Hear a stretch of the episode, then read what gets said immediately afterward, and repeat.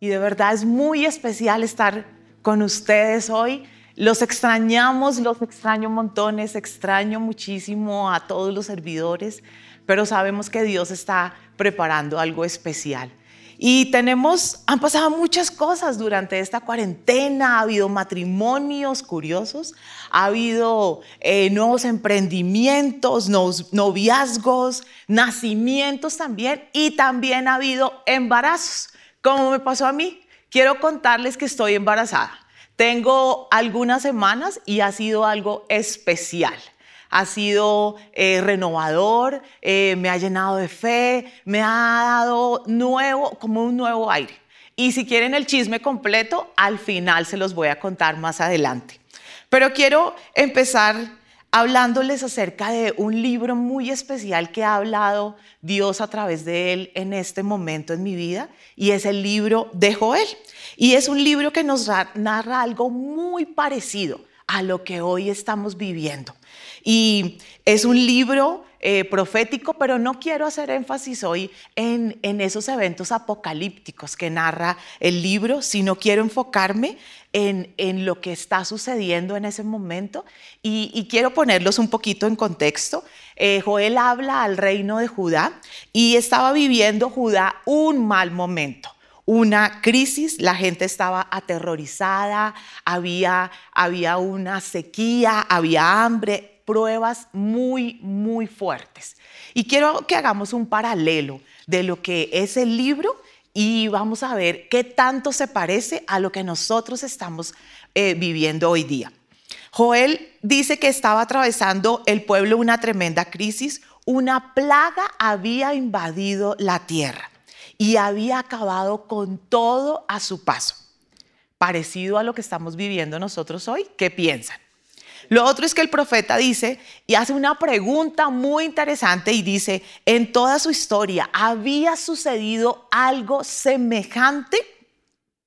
¿Cuántos de nosotros hoy en día nos hemos hecho la misma pregunta? ¿Antes había sucedido algo como lo que hoy estamos enfrentando? Y Joel dice, cuéntenlo a sus hijos y que sus hijos los relaten a sus hijos, transmitan esta historia de generación en generación. Yo sueño contarle a mis nietos lo que hoy estamos viviendo. No sé ustedes, pero todos en esta época tenemos una historia que contar. Ha habido matrimonios virtuales, qué chistoso. Ha habido grados virtuales, ha habido eh, clases virtuales. Imagínense cómo será emocionante mostrar esas fotos. No, fue, fuimos los primeros matrimonios que nos, que nos casamos de manera virtual. Qué chistoso, ¿no les parece? Eh, y lo otro es que eh, una clase entera, una generación se graduó de manera virtual. Bueno, creo que nunca lo habían imaginado. El mundo entero se paralizó, se cerró. El libro también dice que ya no hay celebraciones de júbilo en la casa de Dios. Pues igual sucede con nosotros. Lamentablemente hoy no nos podemos congregar aquí. Estamos haciéndolo desde nuestras casas, pero, pero no podemos estar aquí como lo hacíamos. También habla el profeta y dice que el miedo se había apoderado de la gente. El temor hoy en día ha estado rondando todo el mundo. Creo que todos, de alguna u otra manera, hemos sido tentados y hemos sido chuzados por ese temor. Yo puedo imaginar lo fuerte que fue para Judá lo que, lo que estaban viviendo, esa época, como lo es para nosotros hoy en día. Y Dios llama al arrepentimiento a través del profeta. Y el pueblo es confrontado por medio de Joel, inclusive reciben un alón de orejas. Pero si quieres conocer más acerca del libro, yo quiero que lo leas porque es muy interesante. Y Dios envía una promesa, una promesa maravillosa en el capítulo 2. Y a mí me encantan los finales felices y me gusta que el libro lo tiene. El libro tiene un final feliz. Y voy a leerles un, pedazo, estoy, está en el versículo 2 del, del libro. Dice, el Señor dice, les devolveré lo que perdieron a causa del pulgón, el saltamontes, la langosta y la oruga. Fui yo quien envió ese gran ejército destructor en contra de ustedes. Volverán a tener toda la comida que deseen y alabarán al Señor su Dios, que hace milagros para ustedes. Nunca más mi pueblo será avergonzado. Entonces sabrán que yo estoy en medio de mi pueblo Israel que yo soy el Señor su Dios y que no hay otro.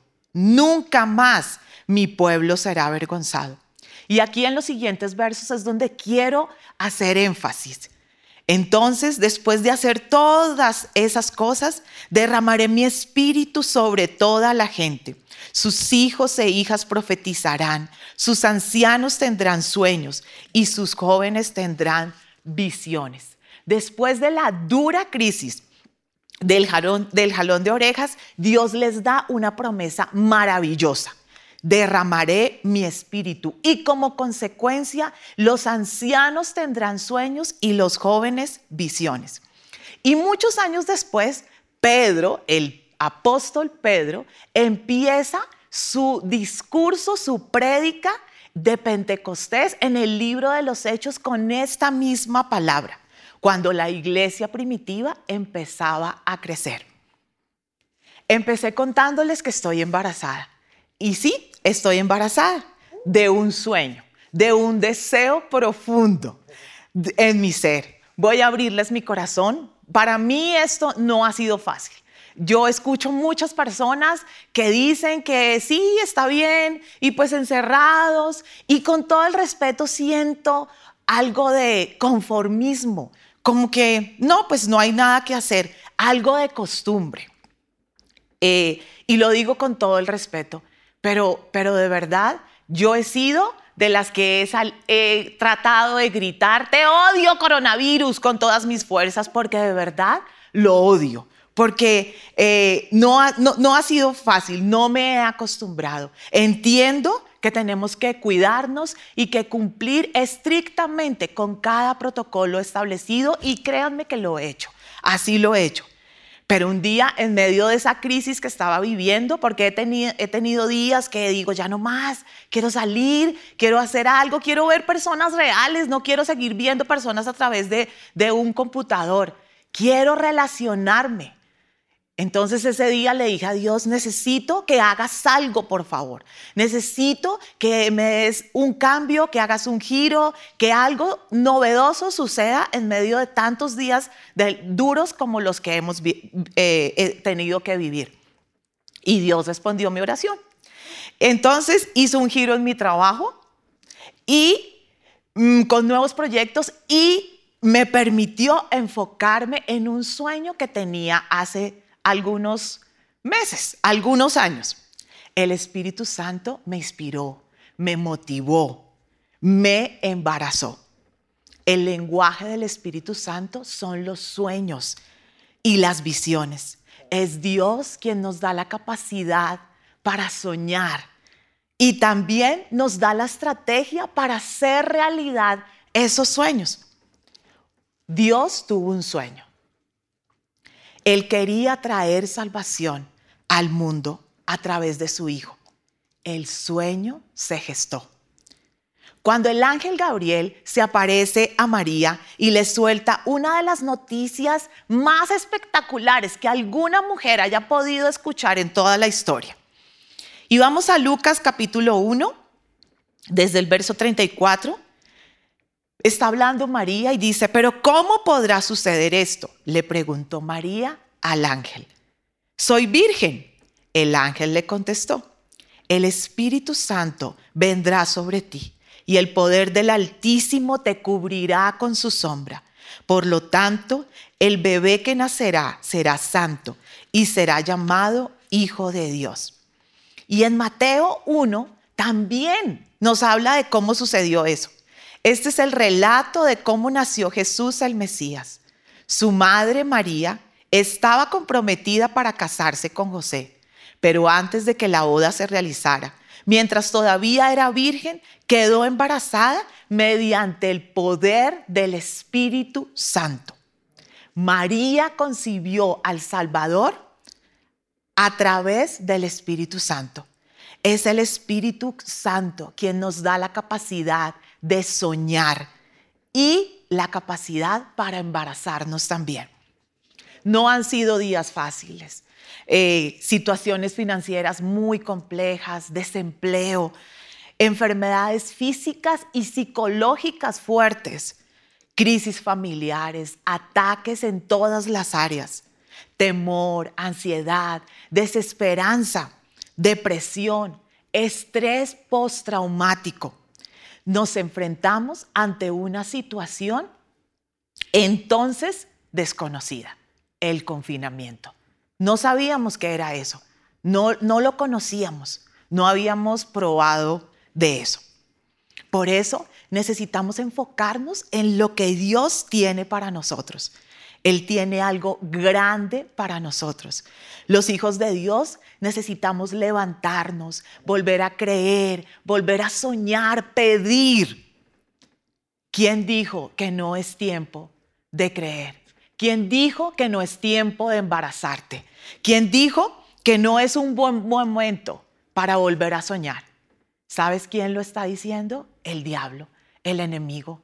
Porque el objetivo de él es hacerte traer, es trayendo desánimo a tu vida, es verte derrotado, es verte en depresión. Eso es, eso es su estrategia. Eso hace parte de los dardos que él nos envía. Él quiere verte desanimado. Quiere que tengas una actitud negativa, pesimista, de derrota, de fracaso, de temor. Cuando decidimos creer y experimentar ese poder, el poder de Dios en nuestra vida, el enemigo empieza a temblar. No le gusta porque Él no quiere que nosotros probemos de ese gran poder de Dios. Su objetivo es dañarnos, es dejarnos ahí.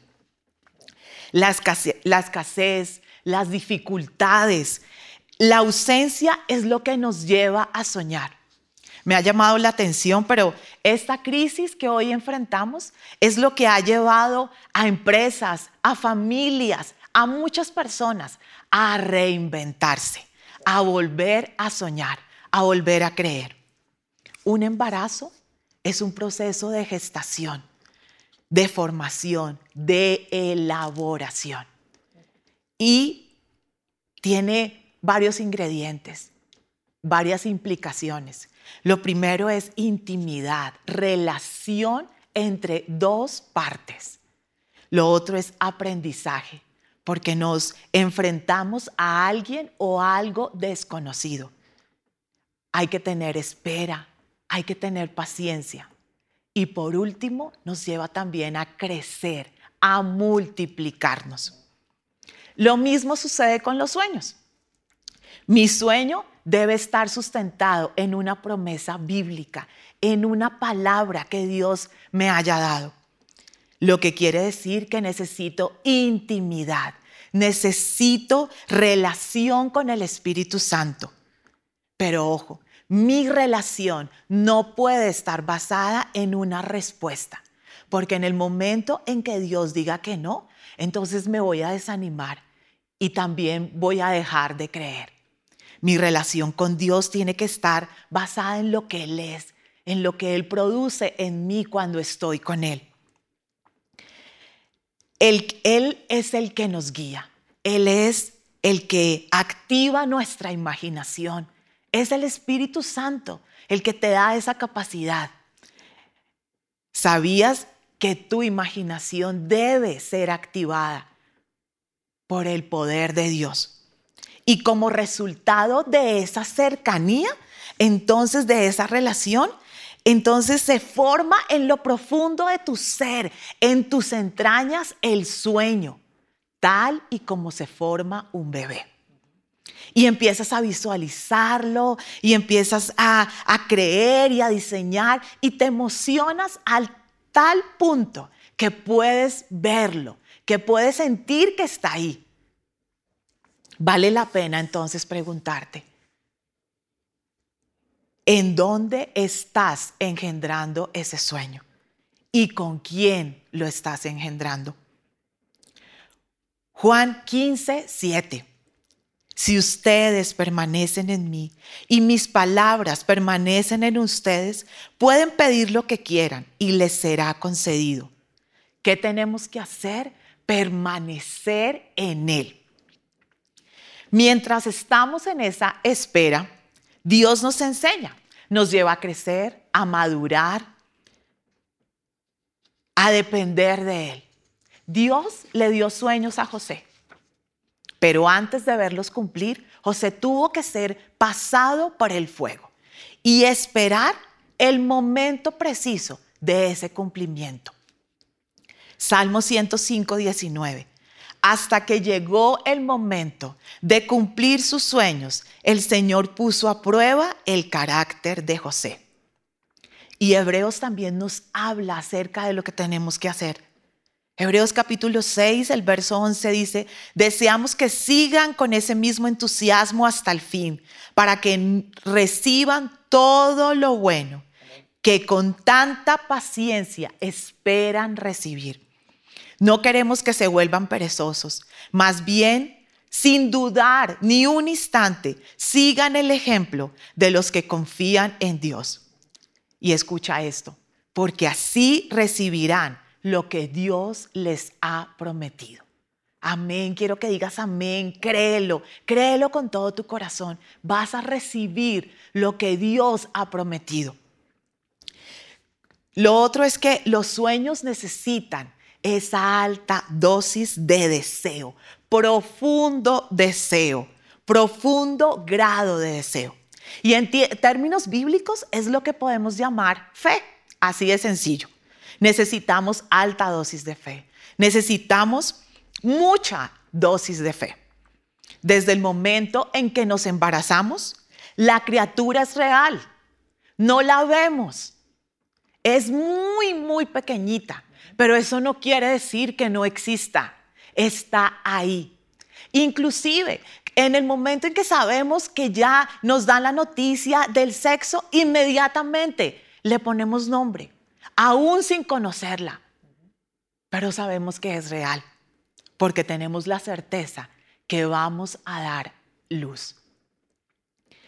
Hace poco salí a caminar con mi hija y ella me estaba contando, mi hija mayor, me estaba contando acerca de su sueño y cuando hablaba eh, lo visualizaba y estaba tan emocionada y me contaba de cómo, cómo lo deseaba tanto y cuánto había orado y me decía, mami, me veo haciendo eso, me veo allí en ese lugar. Y de pronto yo miré alrededor y vi y experimenté, sentí que el sueño que Dani me contaba estaba tan lejano, era tan, tan eh, lejos de verdad, tan difícil de cumplir. Pero inmediatamente pensé, no puedo permitir la incredulidad, no puedo permitir la duda. Y tampoco podía transmitirle eso a ella. Entonces le dije, mi vida tranquila, Dios lo va a hacer, a pesar que nuestros ojos estén viendo la dura realidad. Pero, y, no podía apagar esos ojos como le brillaban y lo emocionada que estaba. Entonces dije, no, Señor, vamos a creer, vamos a verlo. Voy a ayudarle a ella a que continúe embarazada. Voy a ayudarle a ella a que ella pueda ver que es real y que siga creyendo. Una vez un padre lleva a su hijo endemoniado delante de Jesús y para que lo libere. Y este padre llevaba mucho tiempo esperando ver realidad ese sueño, ver a su hijo libre, ver a su hijo sano. Y entonces se acerca a Jesús y le dice, Señor, ayúdanos si puedes. Y está en Marcos 9:23. Me encanta esta respuesta de Jesús. ¿Cómo que si puedo? Preguntó Jesús. Todo es posible si uno cree. Todo es posible. Y Mateo 21, 22 dice, ustedes pueden orar por cualquier cosa y si tienen fe, la recibirán. Y Santiago 2, 22 dice, ya ves, su fe y sus acciones actuaron en conjunto. Sus acciones hicieron que su fe fuera completa. Y también hay más. En segunda de Tesalonicenses 1:11 Así que seguimos orando por ustedes, pidiéndole a nuestro Dios que los ayude para que vivan una, una vida digna de su llamado, que Él les dé el poder para llevar a cabo todas las cosas buenas que la fe los mueve a hacer. Y podríamos seguir porque son cientos de promesas que hay en la Biblia acerca de creer, de, no desanimarse, de mostrarnos la grandeza y el poder de ese Dios que adoramos, que servimos y que amamos con todo nuestro ser. Dios es creador, Dios es diseñador y también arquitecto. Y Él quiere participar de tu sueño. Él necesita participar. Él quiere hacer esos planos. Él, él quiere ayudarte a diseñarlo pero tú necesitas hacer tu parte también. Es cierto que un bebé no puede escoger a sus papás, pero una mamá sí puede escoger el padre de sus hijos. Creo que todos los hijos de Dios deberíamos escoger a Dios como padre de nuestros sueños. Necesitamos que Él sea ese papá que nos ayuda a ver realidad cada uno de nuestros deseos, de nuestras peticiones, de nuestros sueños. Para soñar, para embarazarte, necesitas tener una actitud competitiva. Te explico. Necesitas competir primero con tu mente. Dejar a un lado todas esas eh, pensamientos negativos que has tenido. Necesitas un cambio de mentalidad. Pero eso empieza primero en ti. Nada sucederá si no logras renovar tu mente, si no logras sacar la duda, la incredulidad y todas esas cosas por la palabra de Dios. Y es lo que yo llamamos renovar nuestra mente. Mantén una actitud competitiva también contra tu enemigo, contra el diablo. Deja a un lado todas esas mentiras que te ha vencido. Recuerda que Él ya fue vencido. Él no tiene ese poder. Muchas mentiras han llegado por este tiempo. Esto no va a, a terminar. ¿Cuándo se va a acabar? ¿Cuándo vamos a despertar de esta pesadilla? No lo voy a lograr. No vale la pena. No tengo lo suficiente. Siempre voy a estar enfermo. A mí nunca me pasan cosas buenas.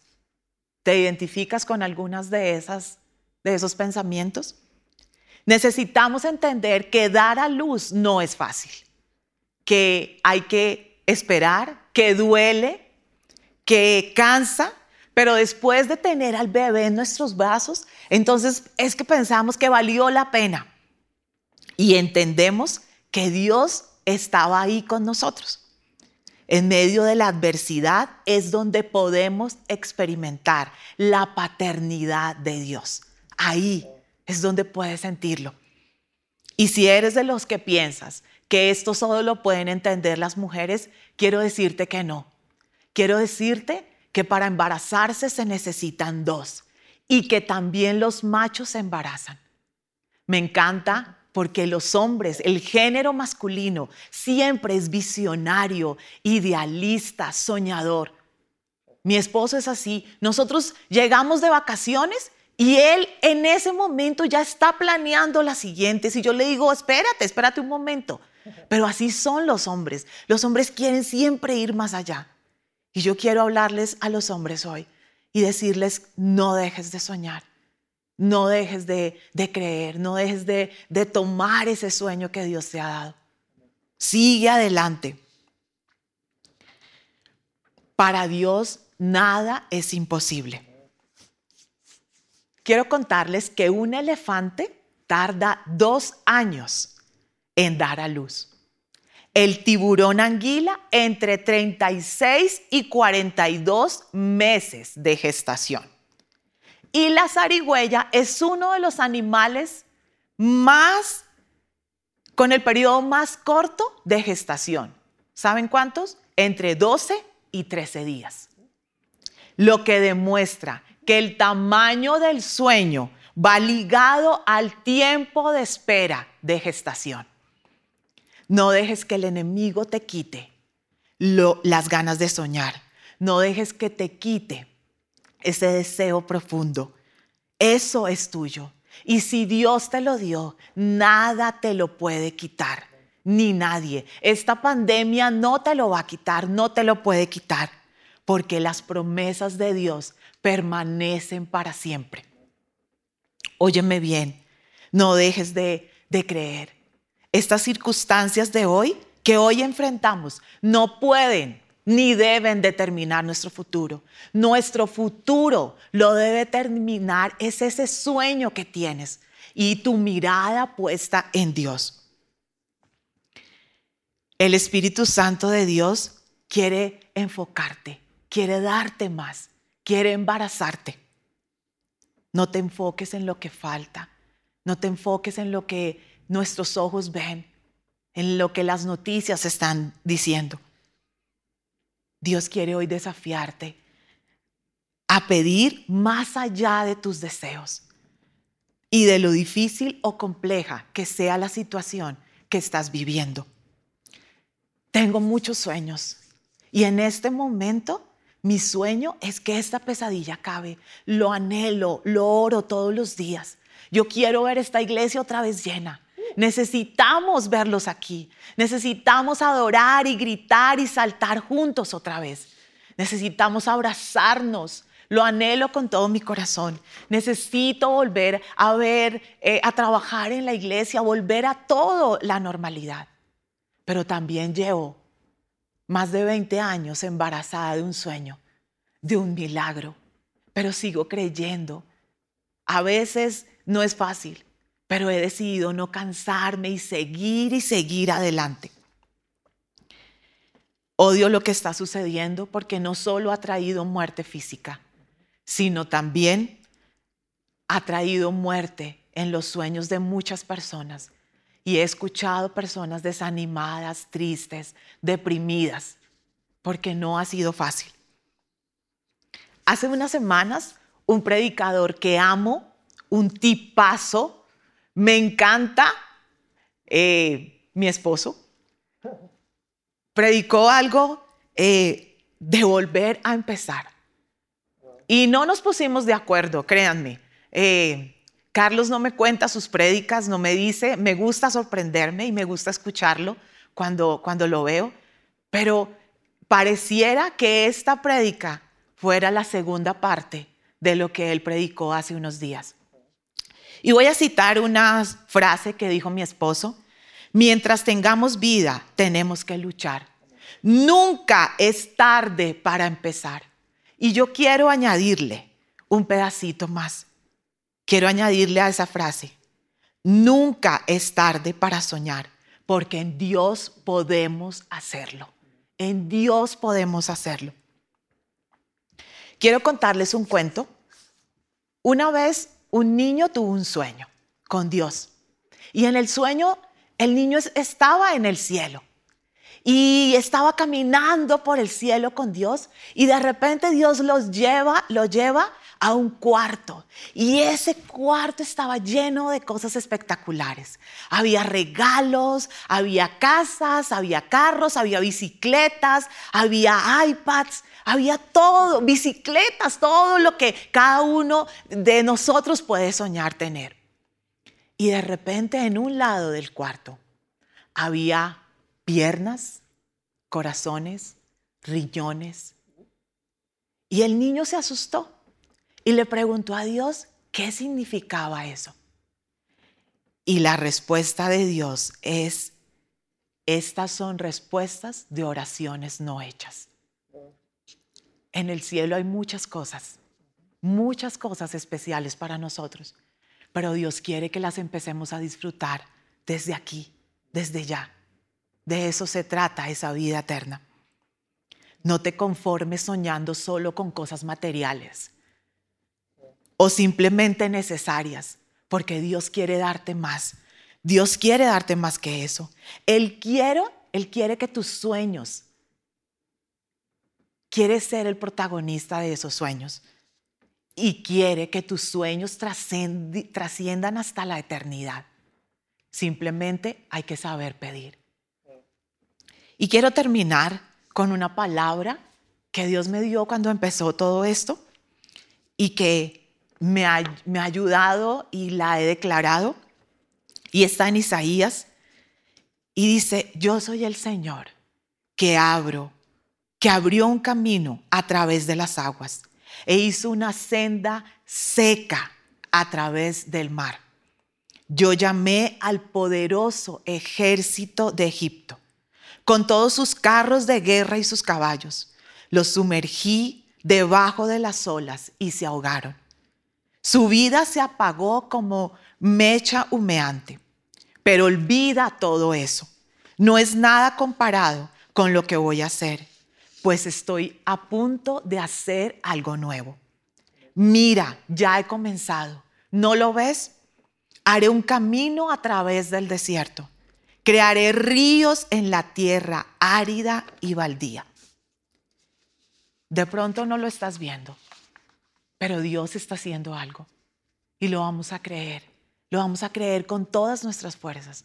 Va a ser realidad porque tienes un Dios grande, tenemos un Dios poderoso. Y quiero ahí, en tu casa o en el lugar donde estés, quiero que te pongas en pie y quiero que vayas delante del Señor. Quiero que ores, quiero que cierres tus ojos y quiero que le abras tu corazón, así como yo se los abría a ustedes. No han sido tiempos difíciles. Se vale ser sincero con Dios y decirle, Señor, sí, estoy cansado.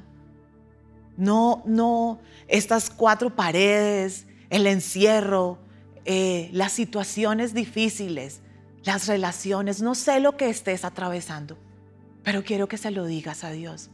Quiero que, que puedas ser sincero con el Señor y decirle, Dios, sí,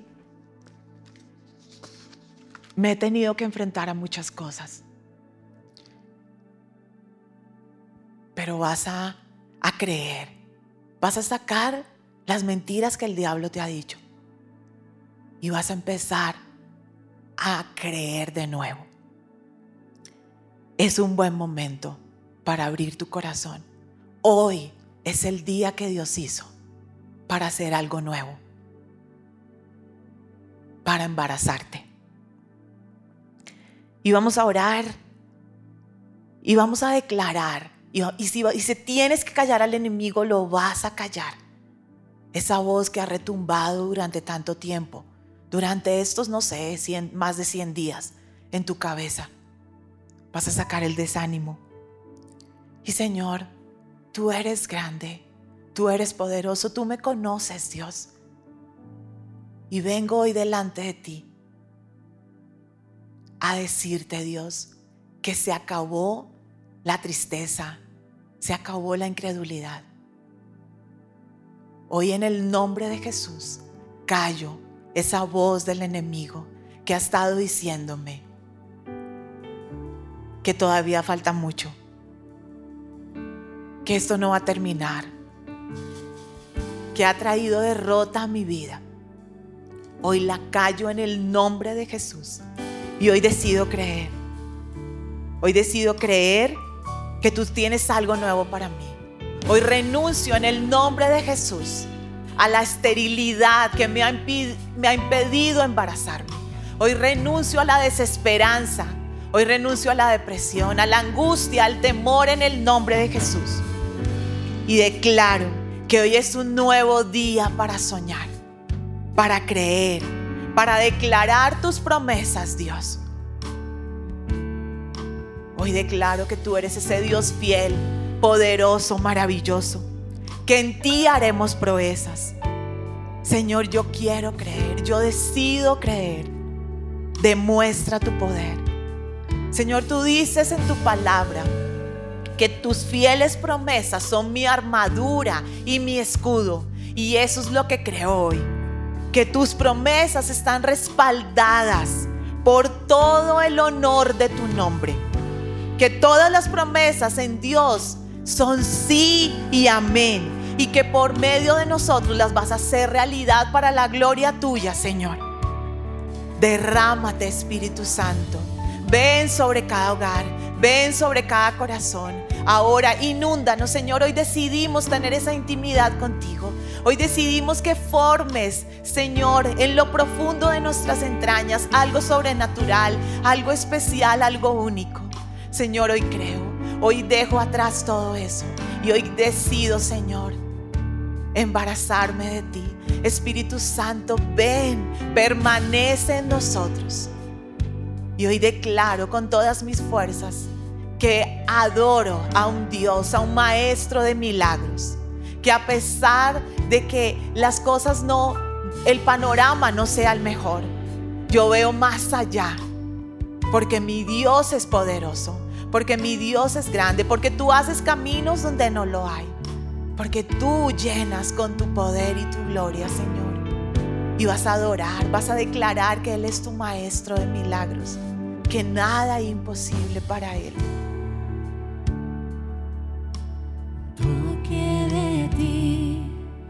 Hace todo extraordinario. Un toque de tu mano traerá ese milagro.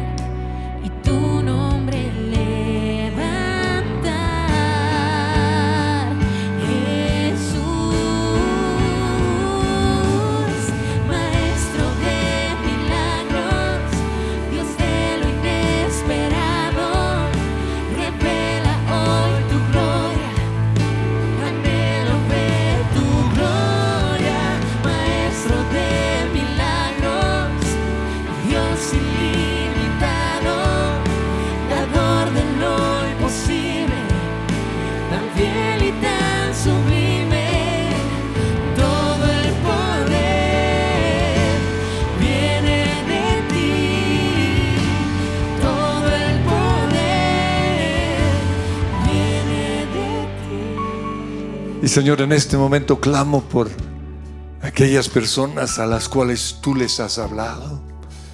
Aquellas personas en quienes tú pusiste ese sueño, esa semilla, ese propósito en su vida.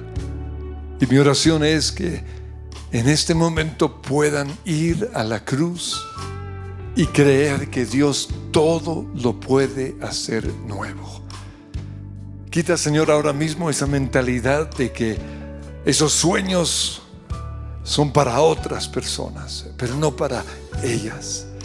Muéstrales que en la cruz Jesús ganó la victoria sobre nuestros temores, nuestros complejos, las mentiras en nuestra cabeza. Y te pido que hoy hagas algo nuevo en sus vidas. Y si ese eres tú, quiero guiarte en una oración para que puedas recibir el regalo de la salvación. Digo conmigo, Padre Dios, en el nombre de Jesús, recibo por la fe el regalo de salvación. Hoy es un día de un nuevo inicio. Gracias Jesús por morir en esa cruz, por mis pecados. Declaro que tú eres mi Señor y Salvador. Amén. Y si hiciste esta oración, eh, quiero invitarte a que te comuniques hoy mismo con el call center de nuestra iglesia. Allí hay personas que van a responder tus preguntas, que van a orar por ti, te van a guiar en tus primeros pasos y te van a conectar con otros dentro de la iglesia para que puedas ser un discípulo de Jesús. Una vez más, levanten esas manos y declaren con nosotros esto.